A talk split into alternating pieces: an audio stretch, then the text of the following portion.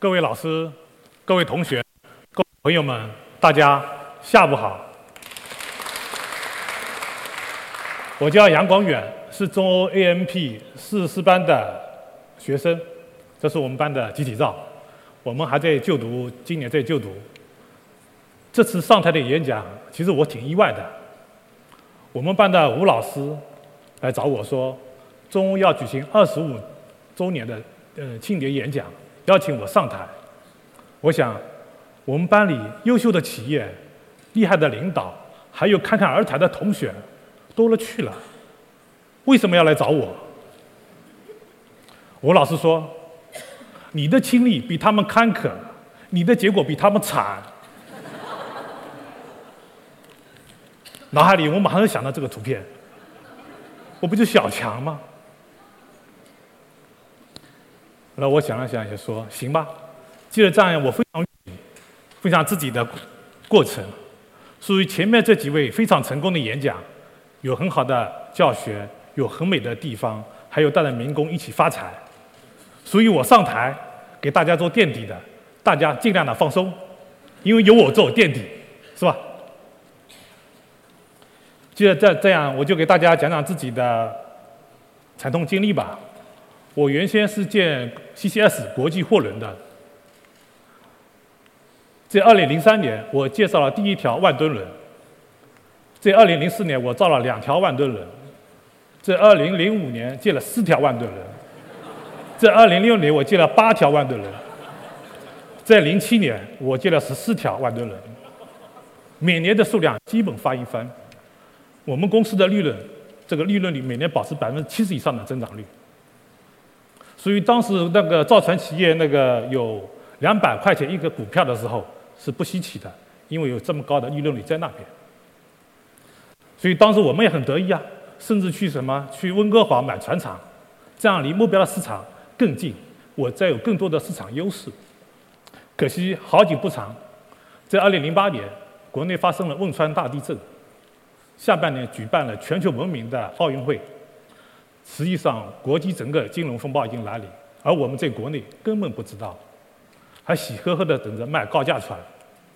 当时有客户取消订单的时候，他已经付了我们一千多万的定金，我们还傻呵呵的乐了一下，哟，白捡了一千万。您看我们是多么的愚昧和无知啊，都不知道危险的来临。在零零零九年的年初。市场有价无市，我们才开始恐慌性的自己杀价，从一条船的售价一点四亿降到七千万人民币。这个七千万就是我一条船的造造价成本，还是无人问津。再到后来，我们每条船基本在三千万到五千万分别成交，这个成交结果可想而知，我破产了。一夜回到解放前。浑身债务，众叛亲离，不是朋友不肯帮你，亲朋好友全在泥潭里，他们连自救都很困难。零九年破产以后，我就开始变卖自己的资产，卖掉了广告公司、煤气公司、宾馆、土地、楼宇，甚至小区里的汽车库，都卖了。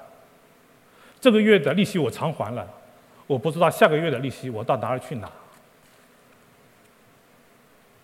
就这样，有时候呢，还得去考虑我名下的小股东，要去开导他们。为什么？怕他们去闹事，怕他们去拉横幅，怕他们去聚会。有时候被他们堵在咖啡店里，我有水喝，但没饭吃；如果被堵在汽车里边，可能就没饭吃、没水喝了。那时不要谈什么人，不要谈什么人格。不要谈什么尊严，更别提梦想。如果非得说要梦想，肯定有一口饭吃，能过清闲的一天日子，就可能是我当时最大的梦想了。我非常理解他们的心情。换位思考，我自己都想死的心都有了，更何况他们呢？这最终的失败不是没有原因的。我要跟大家分享一下。第一。合伙人非常重要。自从造船开始，我经常关注波罗的海指数，其实在零七年已经看出那个国际货轮的一个风险点。我告诉我的合作伙伴们，建议将未下单的钢材和货物放到仓库里去，降低国际货轮的数量，开拓国内的货轮市场。所有的合作方早就被前几年疯狂的增长量和回报率冲昏头脑了，甚至有人说散活，自己干自己的，反正有那么多船，每人分几条就可以了。上帝欲使其灭亡，必先让其疯狂，我们就这样子。第二点，行业动态一定要及时掌握，知道自己的底线在哪里，风险都承受能力有多大。如果真的有意外，救还是不救，当机立断。第三点，风险把控，要不要盲目乐观，要多出去走走。介绍同样的一条船，从零三年三千五百万到零七年变成七千万的成本。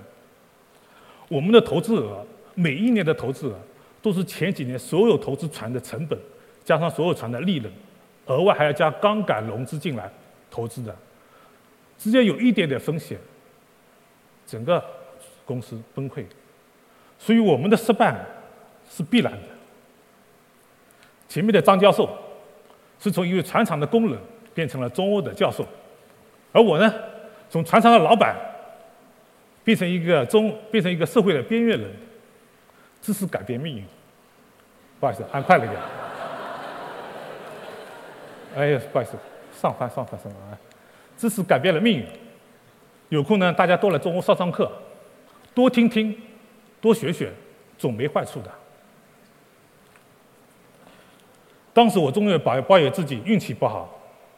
一直在如果可能等懊悔中度过，直到遇见一位比我年少十岁的朋友，他叫林胜，他的太太也是中欧毕业的。他告诉我，三十岁破产好过六十岁破产。一语惊醒梦中人。从那天开始，我再也不装可怜了，我再也不沮丧了，我积极面对所有的事情，开心的待人，乐观的处事。在零九年的十月份，我成立了一家软件公司。同年十二月份，我到广州，只身到广州开始闯市场。因为我自己本身的拼劲，加上团队的合力，一举拿下了整个广东的市场。因为我也没退路了，客户也看到我们的信心，也看到我们整个团队的凝聚力。在一零年，我们拿下了浙江、江苏、北京、上海、重庆、拉萨等市场。我们每年以惊人的利益、惊人的利润翻番的增长，在整个运营了五年以后，我们公司因为种种原因，我讲公司出售了。在二零一四年的春天，三月十四号的下午三点多，我终于还清我自己所有的债务。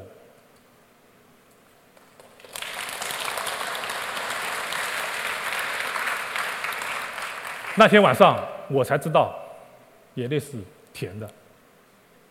我这个社会的边缘人，才真正回归了社会。这期间的创业和困苦，我想在座很多的人一定经历过。为了节约成本，从杭州坐车到合肥，汽车票大概一百八十六块钱，绿皮火车只要十六元，我选择坐绿皮火车，这样能节约一百多块钱。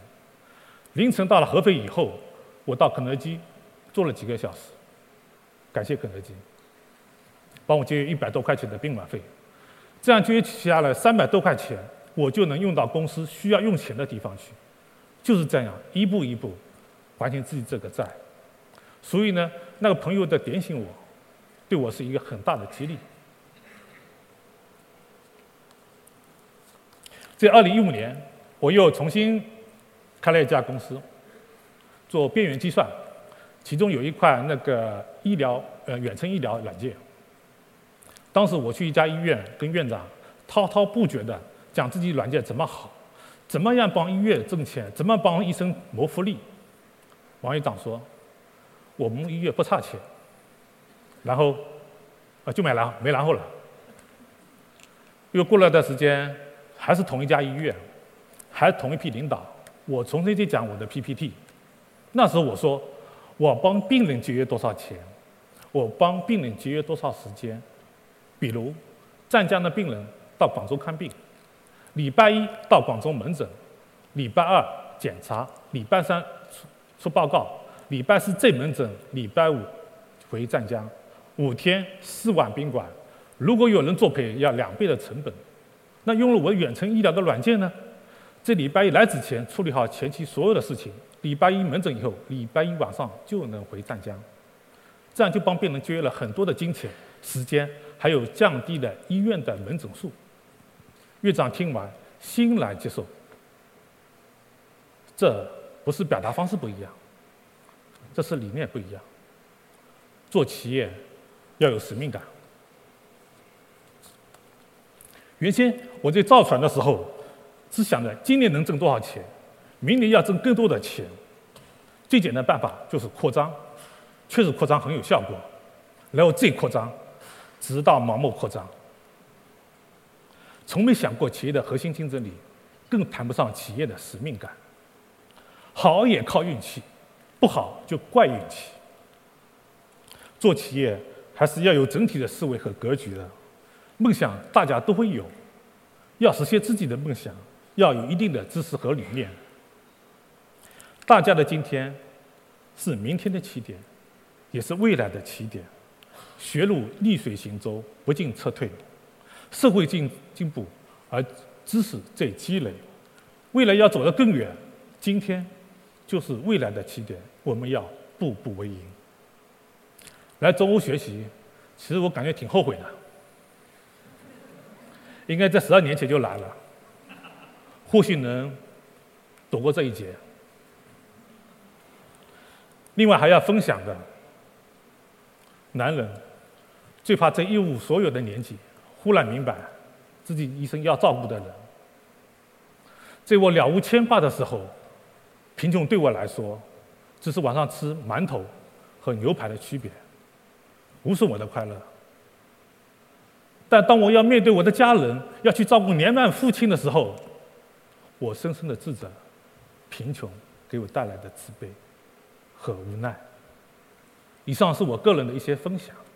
我想用下面几句话来结束自己的今天的演讲：眼泪只有流过以后，才知道有时候是甜的；事情发生了，自己经历了，有时候才知道坏事变才能变好事，不必惊慌。尊严和自尊。都是靠自己争取的。趁我们还年轻，还能折腾，为了梦想，我们出发吧！谢谢。